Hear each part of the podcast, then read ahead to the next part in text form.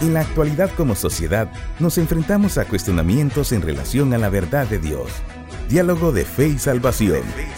Una perspectiva bíblica y teológica de los grandes dilemas del mundo moderno. Bienvenidos.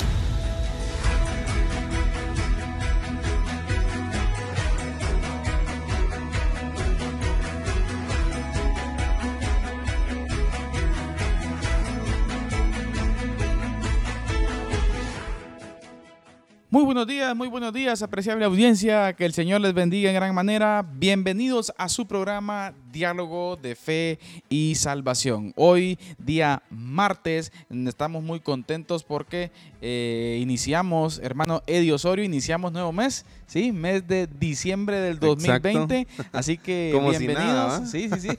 bienvenidos a su programa Diálogo de Fe y Salvación, mis queridos hermanos, amigos que nos eh, escuchan a través de Radio Cultural Amigos y asimismo a través de la internet. Así que eh, estamos muy contentos porque el Señor nos permite estar nuevamente con ustedes después de una semana extremadamente fuerte en Radio Cultural, amigos hermano Eddie, pero de gran bendición. Así que fuimos testigos del esfuerzo del personal de Radio Hermano Eddie y algunos terminaron con la voz ahí algo hasta casi ya llegando, llegando sin voz.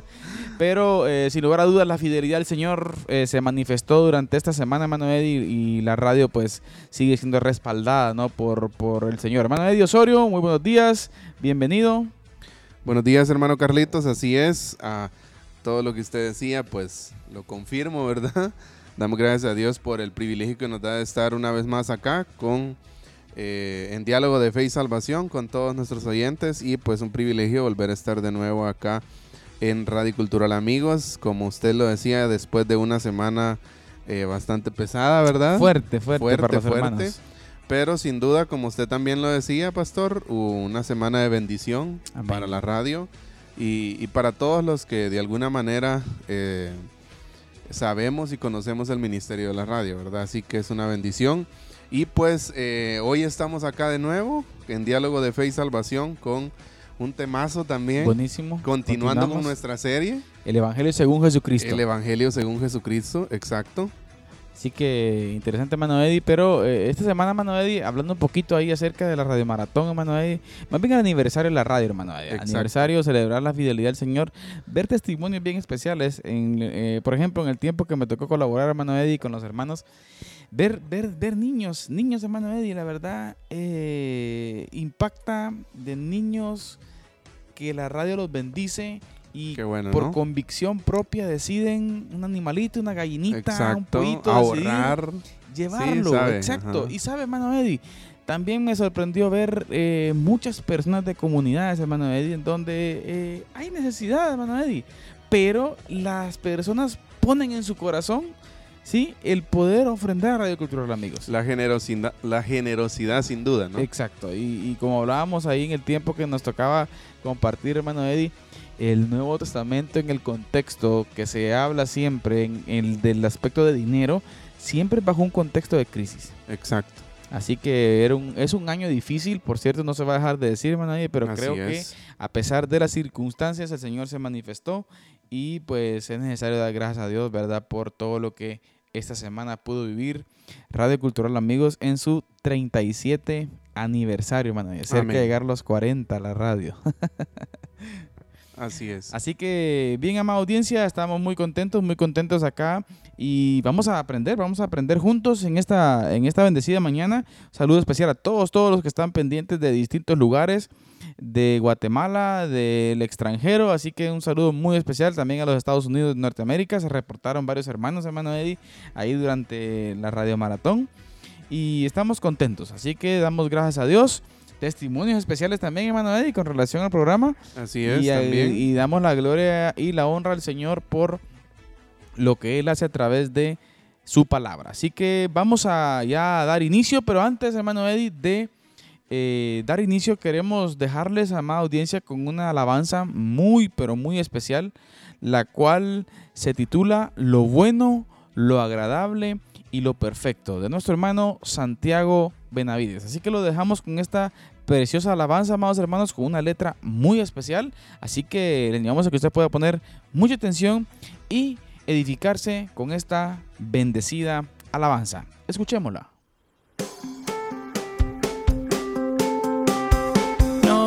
No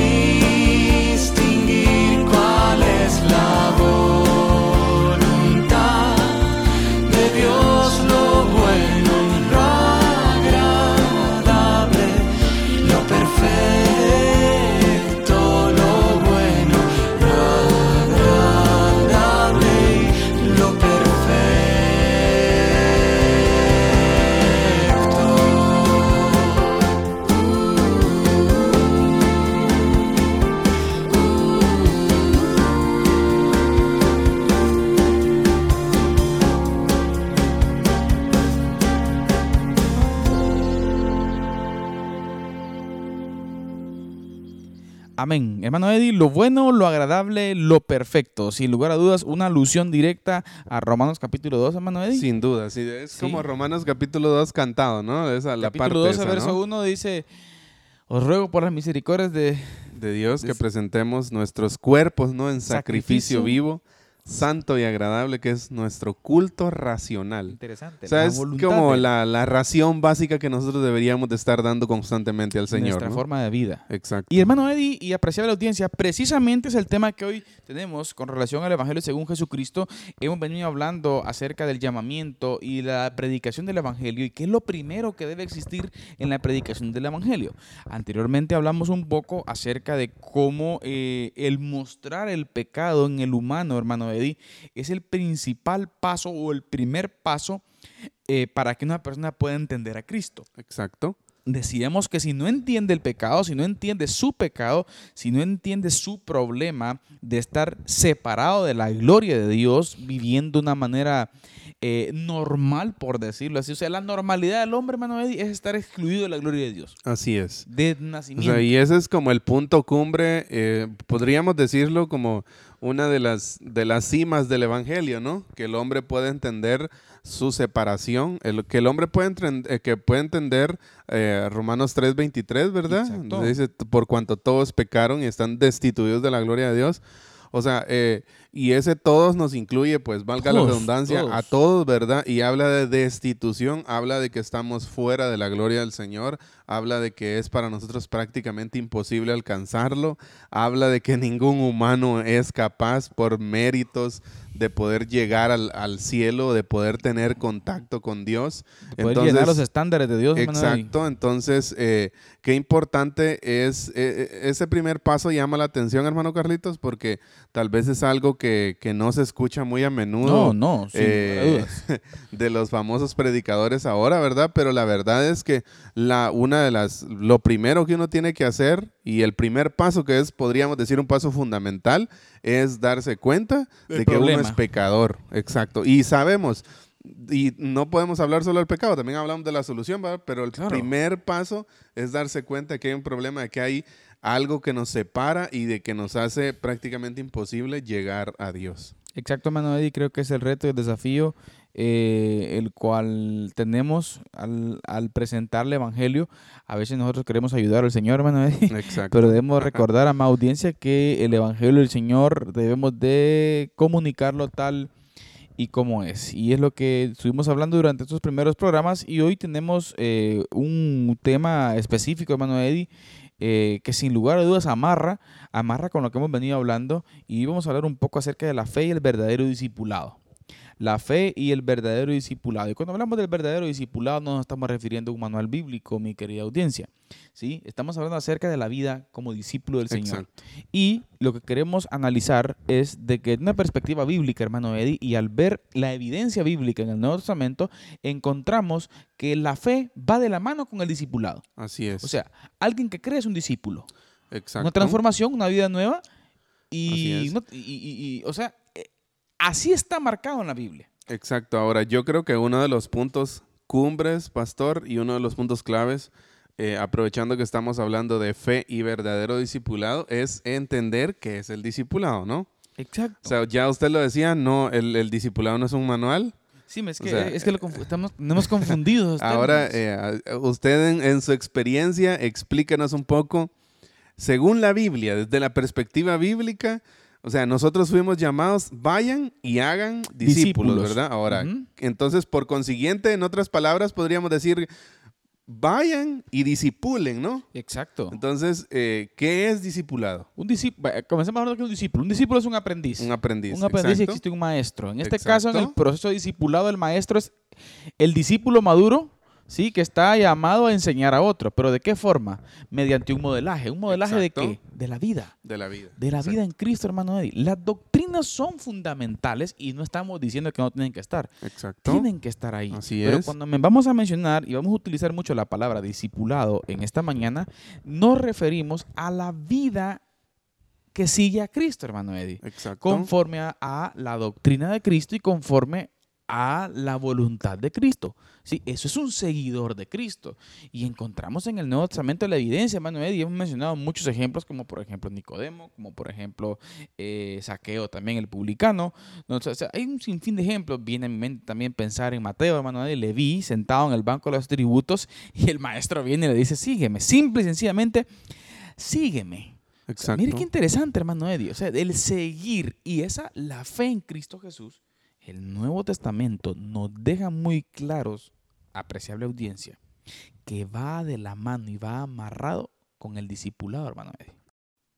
Bueno, pastor, entonces, eh, bajo, bajo esta premisa que usted nos está diciendo, podemos decir de que lado eh, no, no es bajo, no es en un tiempo específico, sino que pasamos toda nuestra vida, podríamos decir, bueno, viviendo una vida discipular, ¿no? Ese es el punto, Eddie, y es el tema principal que hoy queremos tratar. O sea, por eso estamos explicando la- el término, porque lo- el, el objetivo nuestro es plantear de que, o, o mejor dicho, Eddie, eh, eh, cambiar eh, la forma de pensar con relación al discipulado. ¿Sí? No podemos decir, hermano Eddie, que el discipulado solo es un, es- es un periodo, ¿no? Es una vida y, y una transformación. Y es lo que, lo, lo que, lo que observamos en el Nuevo Testamento, como, como bien decíamos, en relación a ejemplos que se nos da de la transformación de vida y una continua vida hasta que sea la voluntad, Señor, que estemos en esta tierra, de vivir para la gloria del Señor, hermano Eddie, porque hay una obra del Espíritu Santo, porque ahí está la presencia del Señor en nuestras vidas. O sea, no podemos... eh, dar lugar a esa dicotomía, hermano Eddie, entre que alguien dice que vino a Cristo y vive de una manera distinta a lo que Cristo dice de sus discípulos. Exacto, esta es, esta es una de las cosas eh, bien interesantes, bien interesantes que tenemos que considerar. ¿Por qué? Los que dicen que obediencia y sumisión son ajenos a la fe que salva, se ven forzados a hacer una distinción firme pero antibíblica entre salvación y discipulado. O sea, qué interesante, hermano Eddie. ese, Esto está y ajá, tremendo. exacto, ¿por qué? Porque, o sea, yo soy salvo, ¿verdad? Pero mi salvación, o sea, ese cambio que el Señor hace en mi corazón, automáticamente me debería de llevar a, ¿a qué? A una vida discipular, ¿sí? O sea, no sé si decir la palabra, no sé si es la palabra correcta, pastor, pero si no me corrige, Ajá, ajá. a- el- mi- la salvación en mí, la salvación que el Señor me, me regala, que Él me otorga, el cambio que Él hace en mi corazón, debería de llevarme automáticamente a mí a someterme, no sé si esa será la palabra correcta, Claro, claro. someterme a una vida discipular. Exactamente, Eddie. Esta dicotomía, al igual que la de creyentes carnales espirituales, mire qué interesante, Eddie. ¿Sí? Establece dos clases de cristianos, creyentes únicamente y verdaderos discípulos. O sea, es ahí el punto, hermano Eddie. Y es un punto fuerte de discusión. ¿sí? Exacto. Sí, porque esto nos lleva a pensar también, y, y- y ahí sí que, bueno, no sé si alguien se irá a sentir aludido, ¿verdad? Pero nos lleva a pensar de que en la, de que en la iglesia hay, hay estos dos tipos de personas, ¿no? Personas que, que- que son discípulos, podríamos decir, y, y personas que posiblemente eh, solo están ahí por, por, algún estar. interés ajeno a, pero Exacto. no porque son verdaderos discípulos. Exacto, hermano Eddie. Analizamos una frase, por cierto, en la escuela dominical. eh, eh, yo creo que cabe un poco aquí lo que venimos hablando. Hay gente que quiere ir al cielo, pero no quiere el cielo. Exacto. Ujú. Hay gente que quiere ir al cielo porque no quiere ir al infierno. Exacto. Ahora, ¿cómo explicamos esto? Significa de que existen personas, hermano Eddie, que no existe esa pasión, ¿sí? Esa pasión por el Señor, por su gloria, por su reino, ¿sí? Por lo, por lo que Él es, hermano Eddie. Sí, sino que siempre sencillamente es un temor al infierno. Y voy al culto y me congrego por temor a no ir al infierno. O sea, Sí, no es, amada audiencia, no es el sentido exacto. del Evangelio. Así es, y recuerdo, recuerdo, para afirmar lo que usted acaba de decir, recuerdo que también hay una frase que dice que nuestro amor a Dios debe ser más grande que nuestro miedo al infierno. Exacto. Sí, exacto. Porque muchas personas están en la iglesia posiblemente no por amor a Dios, sino por miedo al infierno, ¿sí? Por miedo de lo que pueda venir, de todo lo que se dice, de las profecías y todo eso. Pero no debe ser eso. Lo que nos impulse a nosotros, lo que nos impulsa a nosotros a vivir bajo la voluntad del Señor, no debe ser un miedo o un temor al infierno, sino debe ser el amor a Dios. Amén. O sea, y ese amor, y es que esto es algo, debería ser algo natural, fíjese pastor, porque el amor a Dios debería ser algo que fluye como resultado de la salvación que está en nosotros. O sea, es algo que, que es consecuente, ¿no? Automáticamente yo recibo mi salvación, yo automáticamente la manifiesto con diferentes actitudes, con diferentes cosas que me llevan a someterme y a vivir bajo la voluntad del Señor. el llamamiento implica eso, hermano Eddie. Recordemos cuál fue el llamado que nuestro Señor Jesucristo hizo, ¿verdad? Si, por ejemplo, citamos Lucas 14, 26, donde el Señor hizo un llamado específico a tomar su cruz, ¿sí? Les dijo que lo abandonaran todo y le siguieran. Sus palabras no tenían ningún significado para personas no salvas de la multitud. Ajá, hermano ahí está la clave. Sí, también. es interesante, es, es- Sí. es interesantísimo esto. O sea, eh, eh, el llamado del discipulado no tiene ningún significado para personas no salvas. Exacto. O sea, o para personas que no se han identificado completamente con el discipulado. Ahora, el punto medular de todo eso, hermano, es que el Evangelio según Jesucristo implica una vida discipular. Definitivamente. O sea, no puede ser posible. ¿sí? No Una podemos cosa- divorciarlo. Exacto. No podemos divorciar salvación de, un, de discipulado. sin la otra. Así que eso es muy importante, ¿verdad? Cito las palabras, hermano Eddie, del profesor James Boyce en su libro El llamamiento de Cristo al discipulado. escribe con discernimiento sobre la dicotomía salvación-discipulado, la cual describe francamente como teología defectuosa. Mire, y él cita la palabra de él. Esta teología separa la fe del discipulado y la gracia, oiga Manuel, de la obediencia. Enseña que puede ser recibido como salvador personal sin ser recibido como Señor personal. Eso es una teología defectuosa, hermano. O sea, alguien lo recibe como Salvador, ¿verdad? Pero no como Señor. Y eso es que eso es importante. O sea, mire, este es un defecto común en tiempos de prosperidad. En tiempos difíciles, especialmente de persecución, los que están en proceso de convertirse en cristianos miden con cuidado el costo del discipulado antes de tomar la cruz del Nazareno. Los predicadores no los seducen con falsas promesas de una vida fácil, mire, ni con indulgencias por los pecados. Pero en tiempos de bonanza, el costo no parece tan alto y las personas toman el nombre de Cristo sin experimentar la transformación radical de vida que la verdadera conversión implica. Hermano Eddie, una transformación total. Y no es que queramos ser dogmáticos, hermano Eddie, ¿sí? Ni que queramos ser cuadrados, como decimos, ¿verdad? Sino que simple y sencillamente es una verdad bíblica. Entonces, ¿dónde dejamos la evidencia de la conversión a Cristo, hermano Eddie? Exacto. O sea, esto es, es que, y si usted ve, por ejemplo, revisemos, eh, así abuelo de pájaro, podemos revisar el Nuevo Testamento, ¿no? O sea, ¿cuántas personas tuvieron un encuentro con Jesús y qué pasó con esas personas? O sea, ¿qué pasó con las personas que de verdad tuvieron un encuentro genuino con Jesús? O sea, ¿por qué? Porque muchas personas, es cierto, recibieron sanidad, recibieron milagros, pero más allá, lo más grande que recibieron y lo mismo que ellos testifican en el Nuevo Testamento es la salvación de su alma, ¿no? Exacto. O sea, Así salvación. Pero lo que vemos ahí es un cambio radical. O sea, todas las personas que tuvieron un encuentro genuino con Jesús, automáticamente experimentaron qué? Un cambio radical en su vida. Y es por eso que usted decía, no podemos divorciar la, la gracia de la obediencia, ¿no? O Exactamente. sea, el que seamos salvos por gracia no quiere decir que vamos a vivir como nosotros queramos, ¿va? Ahora, aquí vamos a explicar un poco acerca de la gracia ahorita más adelantito, hermano Eddie, y, y- y- y vamos a aclarar un poco esa parte, porque también podemos caer, el otro extremo sería la perfección, ¿no? Y sabemos de que no existe tal perfección Exacto. en el discípulo de Cristo, hermano, lleno de defectos, lleno de situaciones complicadas, ¿no? Pero eh, siempre el sentido de eh, sumisión y obediencia al Señor. Así ¿Por qué? Porque el llamamiento al Calvario, tenemos que entender, mis queridos hermanos, de que debe ser reconocido por lo que es. Sí, ¿y qué es el llamamiento al Calvario? Es un llamamiento al discipulado bajo el señorío de Jesucristo. Responder tal llamamiento es convertirse en creyente. Cualquier cosa inferior es simplemente, oiga, incredulidad. Incredulidad.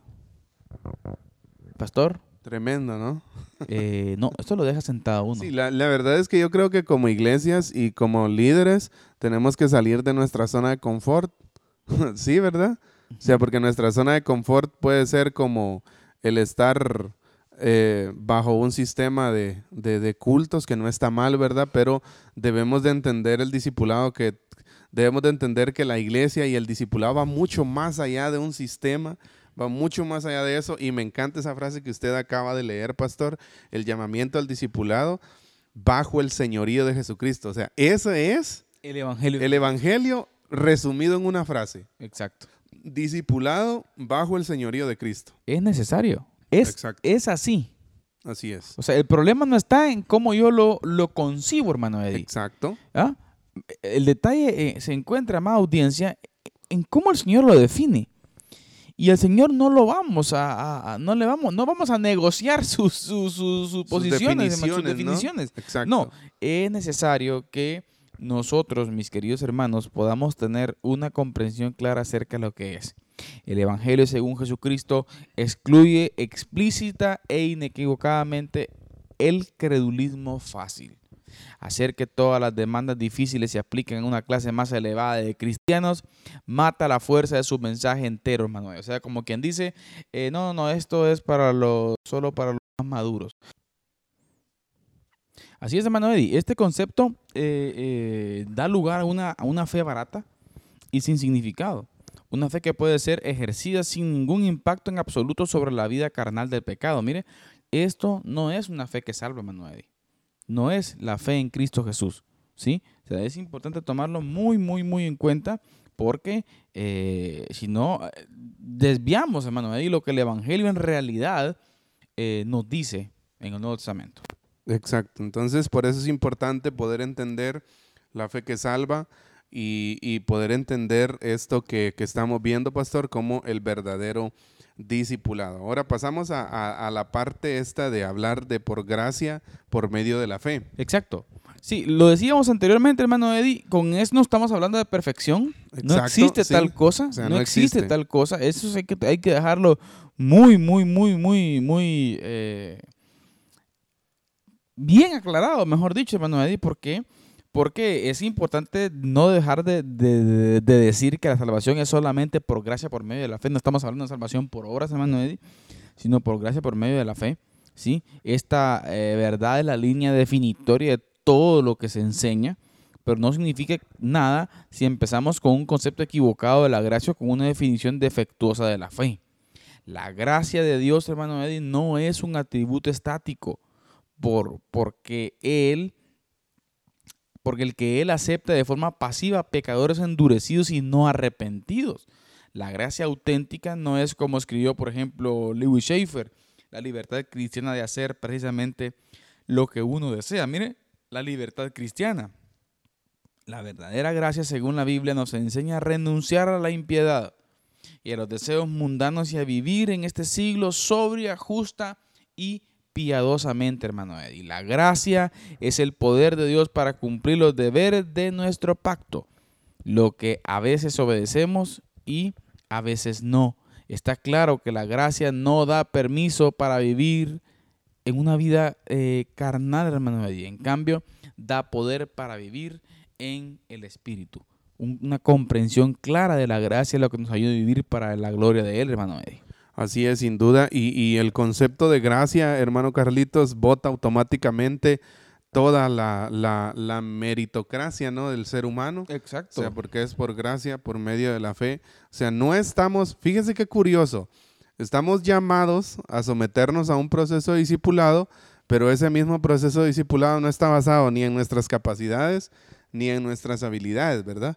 Amén. O sea, es por gracia y es por la fe. Ahora, la fe como la gracia no es estática. La fe que salva es más que un simple entendimiento de los hechos y una aquiescencia mental. Es inseparable del arrepentimiento, de la entrega y una ansia sobrenatural de obedecer. Fíjese que, Amén. fíjese qué concepto tan, tan curioso este. Una ansia sobrenatural de obedecer. Exactamente. Esa fe. Exacto. Es la fe. O sea, es lo que nos impulsa y lo que nos empuja a obedecer al Señor La fe, constantemente. Va de la mano con la gracia. ¿Sí? Una fe que tenemos en la gracia del Señor. ¿Sí? Pero esa misma gracia implica esta parte que usted está, que usted está comentando. ¿Sí? Ese, esa, eh, ese anhelo y ese deseo, ¿sí? O esa ansia sobrenatural, como dijo usted, de obedecer. Y el concepto de la fe que salva incluye todos estos elementos, hermano Eddie. Ninguno puede ser clasificado como una obra humana exclusivamente, como no puede serlo en creer, en el creer mismo, hermano. De- es necesario saber de que es una obra sobrenatural del Señor, ¿sí? En donde Él, en su poder y en su gloria, eh, pone en nosotros así el querer como el hacer por su buena voluntad. Bien, apreciada audiencia, es especial el tiempo que hemos estado eh, compartiendo y ahora vamos a pasar a nuestro espacio de medio programa en donde tendremos nuestra cápsula del día con nuestro hermano pastor Eddie Amílcar Osorio en su programa Diálogo de Fe y Salvación.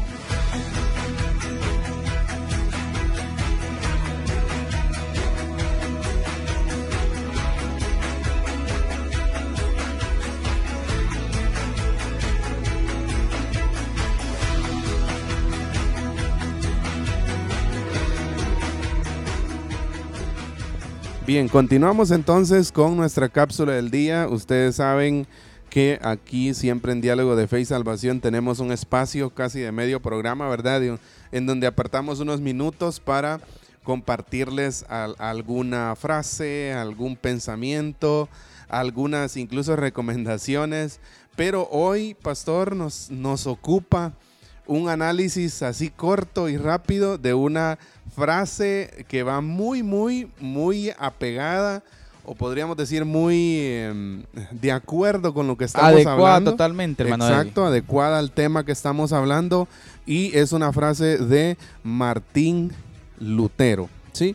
La frase es solo la fe salva, pero la fe que salva no, está, sola. Interesante, hermano. Solo la fe salva, pero la fe que salva no está sola. O sea, es una explicación, hermano Eddie, en donde eh, entendemos que la Biblia habla claramente que la salvación es únicamente por la fe. No hay ningún tipo, hermano Eddie, de obra que nos puede llevar a ser salvos. Es por la fe en Cristo Jesús. Exacto.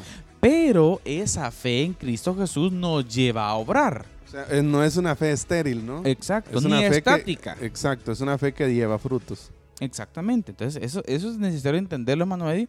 ¿Por qué? Porque alguien puede empezar, yo creo en Cristo, pero si no hay obras, y es lo que Santiago nos explica, por ejemplo, en su, en su epístola, hermano que Así hay es. tanta discusión con, con este epístola de Santiago, ¿no? Así es. Pero es muy claro de que el creyente en Cristo, mediante la transformación del Espíritu Santo, hermano Eddie, provoca el obrar. Así es, sin duda. Entonces, solo la fe salva, pero la fe que salva no está sola. ¿Por qué, por qué decimos esto o por qué analizamos esta frase? Porque queremos, queremos, al mismo tiempo que estamos aprendiendo de la palabra del Señor y acerca de la fe y el verdadero discipulado, es necesario, hermano Carlito, señalar también que muchas veces pueden existir extremos, ¿no? Amén. Y eso, esta frase como que une a ambos extremos en un punto, podríamos decir, de equilibrio, ¿no? Porque po- alguien puede decir, yo soy salvo por mis obras. Exacto. El otro puede decir, yo soy salvo solo por fe, ¿va? Eh, y O sea, no y necesito hacer y no obras. necesito obras. Ambas concepciones son equivocadas. Equivocadas, exacto. O sea, la- pero por eso estamos y la, el significado o la, o la aclaración que usted acaba de dar es totalmente correcta. Cuando decimos que la fe, sí, somos salvos solo por la fe, Solo por fe. solo por la, solo por la fe en Justificados Jesús. por medio de la fe, hermano Eddie. Exacto, justificados pues por la fe tenemos paz para con Dios. Pero también es necesario decir, y ya lo dijo usted también, que esa fe que salva no está sola. O sea, automáticamente yo como salvo me siento impulsado a obrar bien, ¿sí? Por, por el Espíritu Santo. Exacto, lo que estamos diciendo, ¿no? Sí, y es que, sí, es cierto, fíjese. Sabe, Eh, estaba leyendo, no me recuerdo de qué autor, yo siempre leo y se me olvida de quién leo, pero estaba leyendo a- algo acerca de, de esto y a usted ahorita que lo acaba de mencionar, de que aunque hagamos obras buenas, si no estamos en Cristo, o sea, ¿qué validez tienen esas obras? Exacto.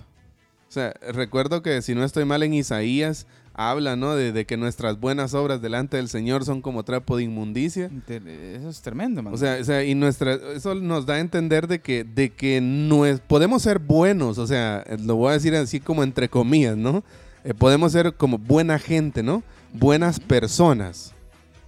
Pero e- esa bondad ay, no vale nada si no estamos Si en, no Cristo. Cristo. Exacto. Si no pasa por la cruz, hermano. Exacto. O sea, si nuestra no bondad. pasa por la cruz, Exacto, ¿por qué? Porque nosotros como seres humanos, no sé, pero siempre hay intenciones en el corazón que muchas veces nos traicionan e incluso el, el mismo, yo creo que Jeremías cita esto que dice que engañoso es el corazón, ¿no?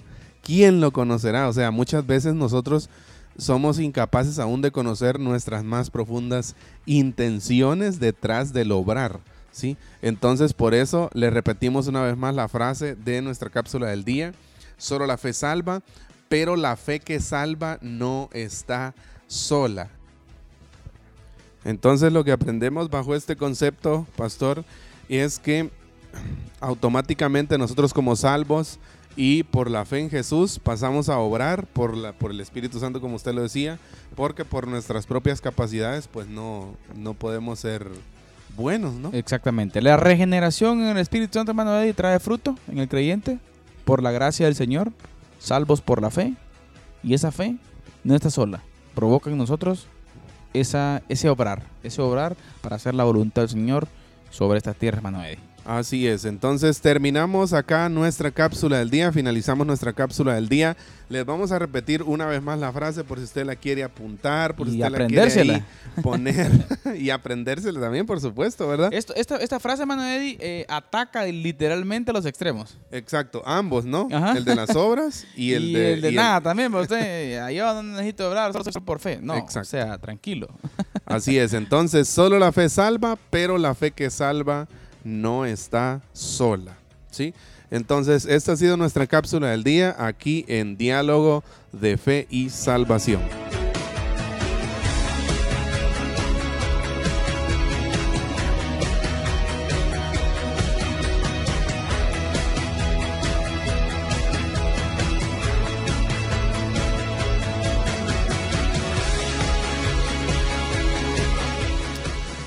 Amén, hermano Eddie. Eh, después de esta bendecida cápsula, la que hemos analizado, eh, la cual pone en punto intermedio, hermano Eddie, el concepto, eh, creo que eh, alude, alude totalmente a los extremos, hermano Eddie, en donde eh, el tanto el extremo de la salvación por obras, hermano Así y es. el extremo del no hacer nada también, una fe pasiva, ¿no? Así. Entonces, eh, eso es importante tomarlo en cuenta. Y es ahora en donde vamos a, a observar, hermano Eddie, aspectos muy importantes en cuanto a la proclamación del Evangelio y qué es lo que el Nuevo Testamento dice acerca de las personas que vinieron a los pies de Cristo Jesús. O sea, cuál fue el mensaje del Evangelio y cuál fue el resultado de la fe en Cristo Jesús. Y observaremos tres aspectos muy importantes, hermano Eddie, las cuales eh, son un serio ataque, hermano, a la doctrina del universalismo. ¿Y qué dice la doctrina del universalismo? La doctrina del universalismo dice que todos somos hijos de Dios y que en algún momento todo el mundo va al cielo. Y, Y- es una doctrina nada más y nada menos, hermano, errada totalmente. Y es que es algo que, que está muy de moda, ¿no? Ahora, Sin duda. eh, que, que todos vamos al cielo, que todos servimos a un mismo Dios. Usted no encuentra en las cápsulas de las radios, hermano, Eddie, cuando la gente muere, no encuentra a nadie que diga, eh, lamentamos el fallecimiento que están ahora en el infierno, ¿verdad? O sea, todo el mundo está en el cielo, Exacto. según ellos. Y no es así, hermano. No es la así. realidad bíblica no es esa. Sin duda. Y es lo que queremos tratar en esta parte final, Eddie, con tres aspectos importantes que implican la fe en Cristo Jesús, el resultado de la fe en Cristo Jesús. Como, como dijimos con el, te- como el tema de hoy, ¿verdad? La fe y el discipulado. Y la vida discipular. Entonces, hermano Eddie, vamos a analizar el primer aspecto que encontramos en la escritura, hermano Eddie, con relación a la, a la proclamación del Evangelio de Jesucristo. Y encontramos que requiere un nuevo nacimiento, hermano Eddie. ¿Sí? Y aquí encontramos específicamente el ejemplo de Jesús Nicodemo, ¿no? Con Nicodemo, donde le dice que es necesario nacer de nuevo. Exacto. Y hermano Eddie, ¿qué significa ese nacer de nuevo? Es el punto. Ese es el punto y, y yo pienso que es una de las cosas eh, más básicas del Evangelio, más básicas del cristianismo y que todos estamos llamados a saberlo, ¿no? A, a poder explicar de cierta forma el cambio que ha ocurrido en nosotros, porque ese nuevo nacimiento es eso, es un Amén. cambio, ¿no? Es un cambio radical. Recuerdo también que, que también Pablo escribe a los Corintios, ¿no? Que de modo que si alguno está en Cristo, Nueva. criatura. nueva criatura es. O sea, eh, está ese concepto de lo nuevo, ¿no? Un nuevo Novedad de vida. Exacto, andar en novedad de vida.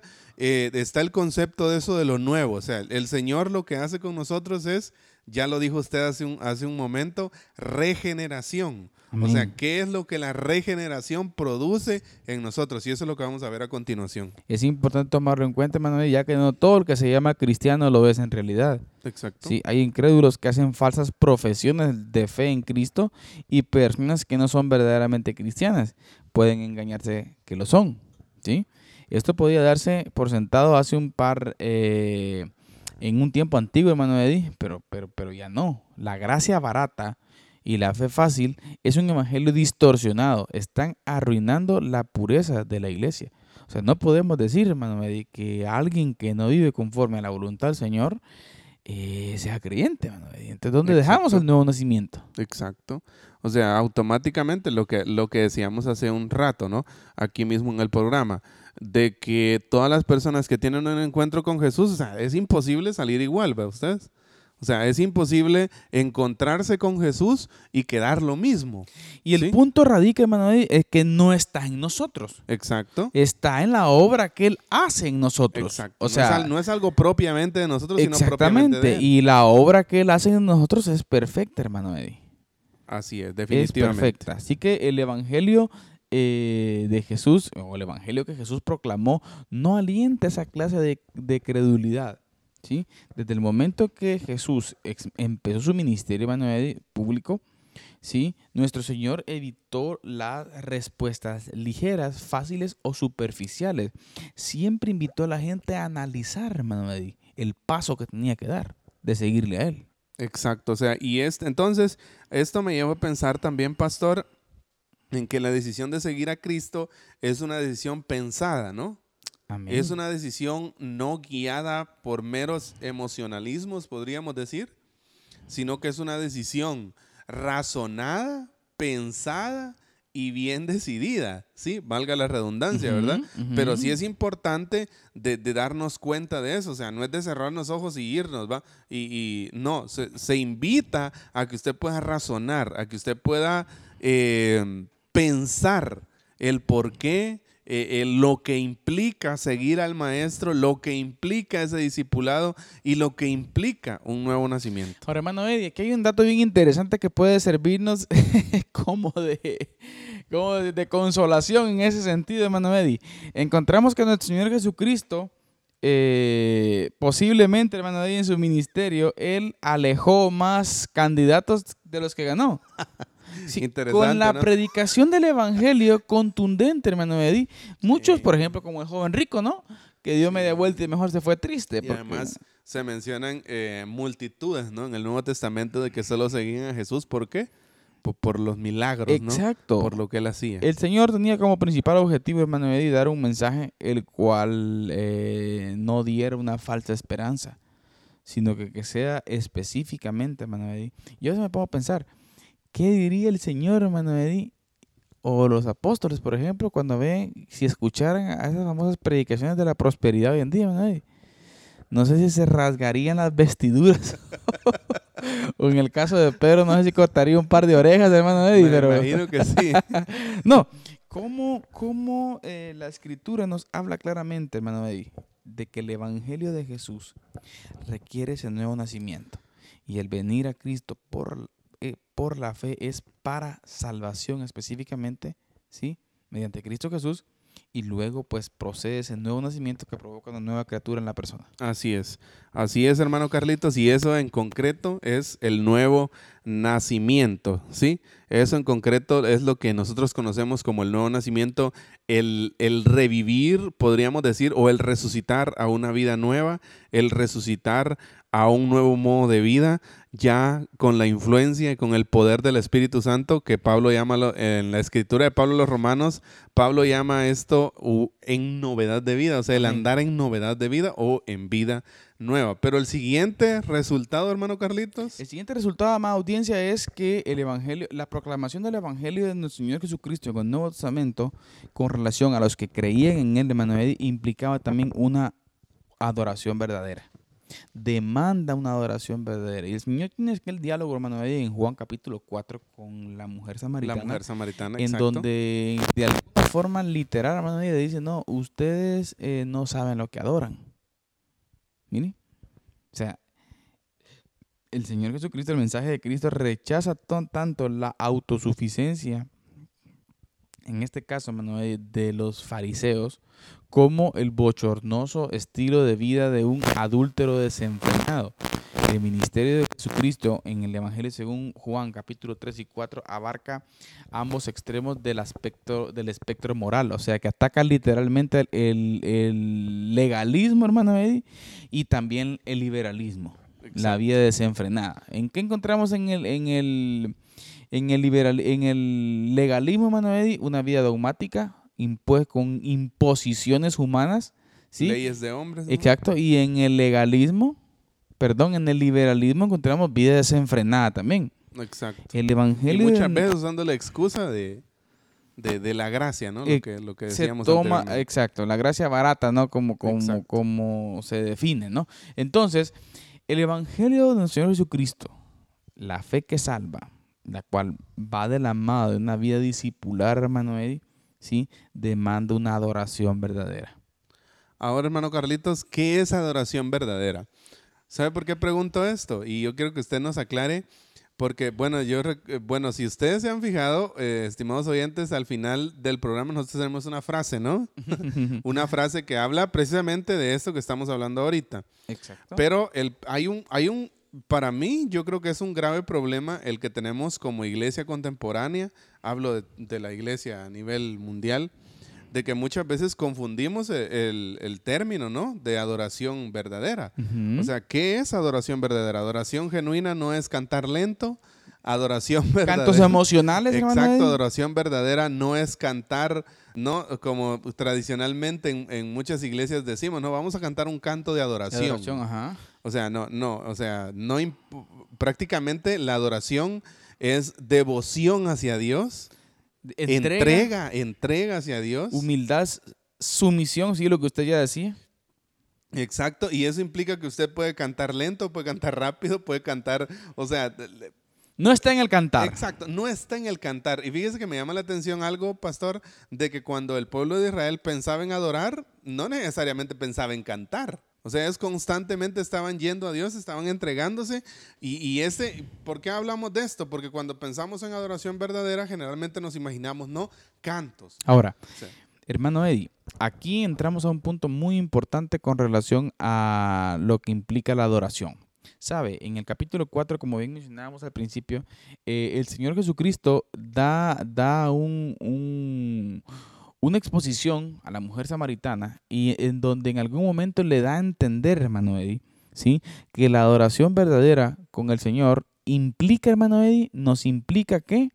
Conocimiento, ¿sí? La adoración verdadera implica conocimiento. Conocerle. ¿no? Ahora, el, el creyente en Cristo Jesús, hermano, va a tener una devoción, o sea, va a poder llegar a, a hacer una adoración verdadera mediante conozca al Señor y Exacto. mediante lo conozca más y más. O sea, a medida que más conoce uno al Señor, más, más sabe la forma correcta de adorarle. Amén, hermano. Y Entonces, es importante entender, amada audiencia, entonces, que el Evangelio o la vida en Cristo Jesús implica un nuevo nacimiento y también implica adoración verdadera. Pero veamos el tercer punto, hermano Eddie, ya para ir finalizando nuestro programa. Un tercer punto que, que el Evangelio de nuestro Señor Jesucristo tiene como implicación. ¿Sí? Exacto. ¿Y cuál es este tercer punto, hermano Eddie? Recibe a los pecadores, pero rechaza a los justos. ¿Cómo está la cosa ahí? Qué confusión, ¿va? Exacto. Ahora, sin lugar a dudas, el punto está visto desde la perspectiva humana. ¿sí? Ahora, ¿por qué decir recibe a los pecadores pero rechaza a los justos? Desde la perspectiva divina, hermano Eddie, la Biblia dice que todos somos pecadores. ¿sí? No hay, no dice que no hay justo ni aún uno. Así es. Estamos de acuerdo en eso. Por lo tanto, el Evangelio nos muestra claramente ¿sí? que aquel que es salvo, hermano, aquel que reconoce su pecado, ¿sí? aquel que reconoce que es pecador, ese en sí es el Evangelio. Y donde, donde encontramos bien ex- eh, explícito este punto, hermano Eddie, es en el Evangelio. Eh, la famosa, eh, eh, el famoso relato entre el publicano y el fariseo. Así es. ¿sí? Lucas 18, ¿no? Aquel publicano que llegó delante del Señor a pedir perdón porque reconocía su pecado, sea propicio de mi pecador, y llega el otro a tirarse fama, hermano Eddie. A pantallar, ¿no? O sea, aquí lo que queremos, aquí lo que el Señor eh, trata de evidenciar, hermano Eddie, que Él vino, ¿sí? Por los pecadores. Ahora, aquel que se cree que no es pecador, hermano Eddie, ahí está el problema. Exacto. El principal problema del humano es pensar que es bueno. O sea, eh, cuando yo pienso que merezco el cielo, ahí hay un terrible y grave problema. Error, Sí, problema. exacto. grandísimo. El Evangelio es específicamente, eh, se, se- se afirma, hermano Eddie, se comprueba literalmente el mensaje del Señor. El mensaje del Señor dice, ¿sí? Que el humano es pecador, que necesita arrepentirse, necesita venir al Salvador Cristo Jesús para poder ser justificado por medio de la fe. Y es que Jesús lo deja claro también en el Nuevo Testamento cuando él dice, ¿no? Que él vino a buscar y a salvar Lo que se lo había que se perdido. había perdido. Dice que En otra, de las, en otra de las frases icónicas de Jesús, eh, los, los sanos no tienen necesidad Exacto. de médico, ¿no? O sea, si, no los, si, no los, si no los enfermos. Entonces, bajo esta premisa, podría, pod- afirmamos que el Evangelio recibe a los pecadores. ¿Sí? Recibe a aquel que reconoce su pecado, a eso nos referimos, ¿no? Amén. y rechaza a aquel que se cree justo o que cree que puede merecer el cielo. Amén. Es el gran problema, hermano Eddie, del, del cristiano contemporáneo. Eh, es necesario tomar muy en cuenta estos aspectos, estos puntos, hermano Eddie, para poder eh, predicar el Evangelio según Jesucristo, no según nosotros, hermano Eddie. Así que, amada audiencia, estimados hermanos predicadores, no querramos ayudar a Dios. Exacto. Predique el Evangelio tal y como es, llame como Él llamó, que deje deje el resultado a- al Señor, Así al es. Espíritu. No hagamos creyentes nosotros. es un reto, no un desafío. ¿ah? No hagamos creyentes nosotros. Deje que el Espíritu Santo, Señor, convenza, transforme. ¿Sí? Y sin lugar a dudas, las cosas serán distintas, hermano Eddie. Amén. Así que, hermano Eddie, palabras finales.